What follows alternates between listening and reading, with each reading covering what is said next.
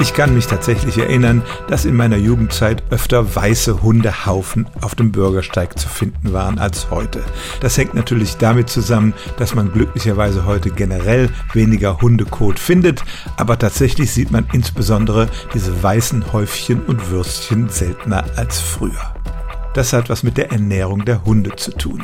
Dieser weiße Kot ist nämlich ein Zeichen für einen Überschuss an Kalzium und der entstand früher dadurch, dass dem Hundefutter sehr viel Knochenmehl zugesetzt wurde. Kalzium ist zwar ein wichtiger Bestandteil der Nahrung, aber das war einfach zu viel, sodass der Überschuss wieder ausgeschieden wurde.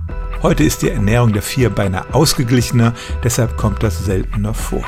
Und wenn der Hundekot tatsächlich mal weiß ist, dann kann das ein Zeichen sein, nicht nur für einen Kalziumüberschuss, sondern auch für eine Fehlfunktion der Galle. Deshalb sollten Hundehalter ihr Tier mal untersuchen lassen, wenn das auftritt.